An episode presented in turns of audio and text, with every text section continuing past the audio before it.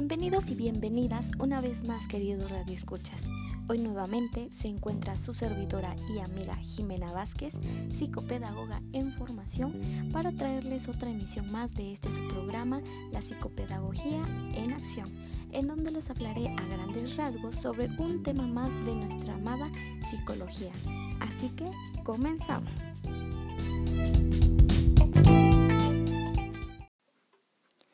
Queridos radioescuchas, hoy les traigo una explicación sobre un modelo de medición que emplea la psicometría, el modelo representacional. ¿Pero qué es? ¿De qué se trata?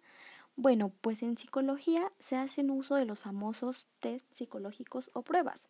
Nos referimos a que estos medirán constructos, atributos o aspectos eh, que pueden ser tanto emocionales, cognitivos, sociales, y que estos constructos o características que posee cada individuo no pueden observarse claramente, por lo que vamos a requerir de aplicar dichas pruebas que nos ayuden a conocer a un sujeto.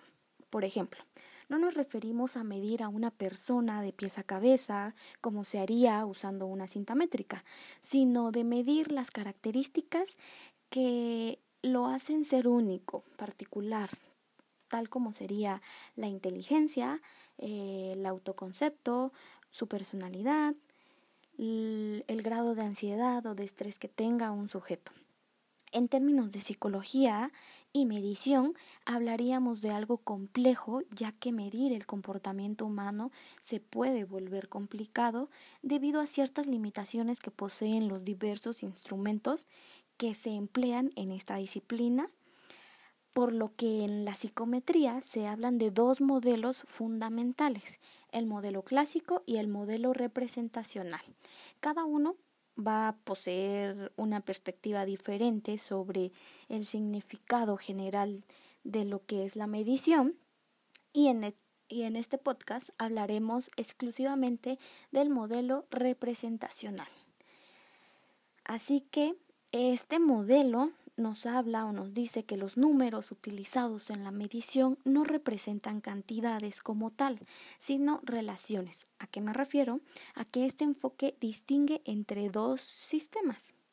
Un sistema relacional empírico expresado con la variable x y un sistema relacional numérico cuya variable es r. Y en estos dos sistemas hay una aplicación de x en r, es decir, una aplicación empírica, o sea, de experiencias, en una relación numérica. Es mucho más amplio hacer una medición con palabras y números, mezclar lo cuantitativo con lo cualitativo. Es exactamente lo que permite este modelo representacional, puesto que usa la medición empleando un sistema numérico para representar relaciones empíricas, o sea, experiencias, con un símbolo que sería el asignar un número. Diciéndolo pues de otro modo, este modelo representacional puede relacionar tanto una cualidad como un número a diferencia del modelo clásico que solo permite medir cuantitativamente. Nos vamos entendiendo, yo espero que sí, para poder avanzar, pero antes de seguir con este tema vamos a un corte y continuamos.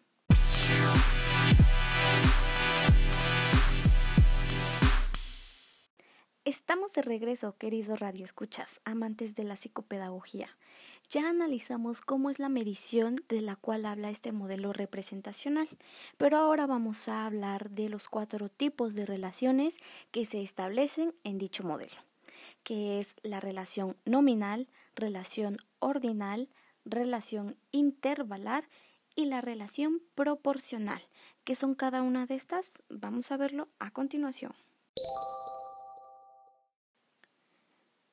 La relación nominal nos hace referencia a una clasificación. En esta escala los números asignados a cada categoría no representan más que una etiqueta, de tal forma que podríamos utilizar letras o cualquier otro símbolo que no necesariamente tengan que ser números para poder diferenciar un grupo de otro.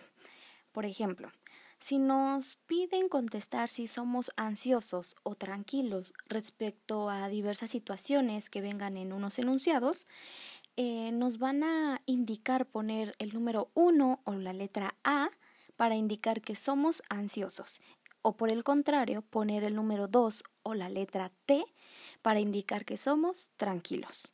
Esta relación básicamente se refiere a la cualidad más que a la cantidad. Es simplemente la cuestión de diferenciar por nombres, clasificarlos. En la relación ordinal, básicamente es el ordenamiento de los elementos a ser estudiados, es decir, vamos a ordenar mediante niveles. En este tipo de relación no se aceptan ni las sumas ni las restas. Lo que sí se permite son las estadísticas como lo es la mediana y la correlación de rangos. Un ejemplo de esta relación ordinal serían los test que tienen como objetivo determinar el coeficiente intelectual de un sujeto, como lo serían la prueba de matrices progresivas y la prueba de habilidad mental Terman-Merrill. En ambas pruebas se realiza un diagnóstico del coeficiente intelectual, clasificándose como eh, deficiente en menor grado, inferior al término medio, término medio o normal, eh, superior al término medio y finalmente superior. En la relación intervalar se agrupa un cierto número de valores para representar un, un intervalo o un rango. Se utilizan variables cuantitativas, en donde existe una distancia entre dos puntos y que es constante. Por ejemplo, ir de dos en dos o de tres en tres. Son propiamente mediciones nada más. Recordemos que el test perceptivo visomotriz de Bender-Kopitz maneja intervalos de edad que van de 6 en 6. Comienza con el intervalo que comprende 5 años, 0 meses, hasta 5 años con 5 meses. El siguiente es de 5 años, 6 meses a 5 años, 11 meses. El tercero de 6 años, 0 meses a 6 años, cinco meses y así sucesivamente. Al encontrar el intervalo donde se encuentre la edad del sujeto, podremos determinar una media de la edad, una desviación estándar y un intervalo de esa desviación estándar. Y por último, la relación de razón o proporcional. En esta escala hay un punto de origen que es absoluto y este sistema numérico no puede moverse de cero con significado empírico. ¿A qué me refiero? Eh, que va a indicar una ausencia total de una característica que se esté midiendo o de una propiedad, característica o propiedad. Por ejemplo, el empleo de, de, una escala de razón o proporcional va a permitir expresar que un individuo con una puntuación de 8 en X test tiene el doble de, un, de, de, una propiedad o de una característica en comparación a otro sujeto que obtuvo una puntuación de 4 en ese mismo test. Hay una razón, una lógica en los diferentes eh, resultados de, de las personas.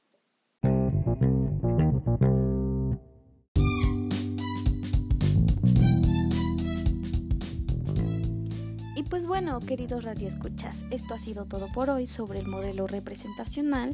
Es así como finalizamos una emisión más del programa Psicopedagogía en Acción. Esperamos que haya sido un tema de su interés y que les permita comprenderlo mejor para su labor profesional. Si tienen dudas, no duden en comunicarse con nosotros para atenderlos. Cuídense mucho y hasta la próxima.